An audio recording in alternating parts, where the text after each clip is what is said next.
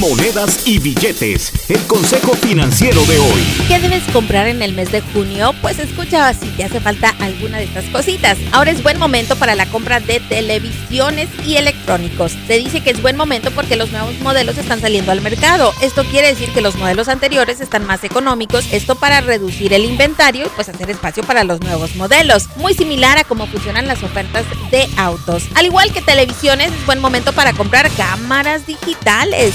Razonamiento pues es el mismo que con las televisiones. Hay nuevos modelos que están por salir, así que vas a encontrar los modelos anteriores en especial. Mientras no seas de las personas que necesita tener el modelo más reciente, pues estarás bien haciendo este tipo de compras. También es un buen momento para comprar casa. En esta época los precios son bastante razonables y hay más inventario de dónde escoger. Los precios de casa siempre son más económicos en invierno, pero el inventario no es tan variado. Ahí está la lista de lo que podrías comprar en el mes junio.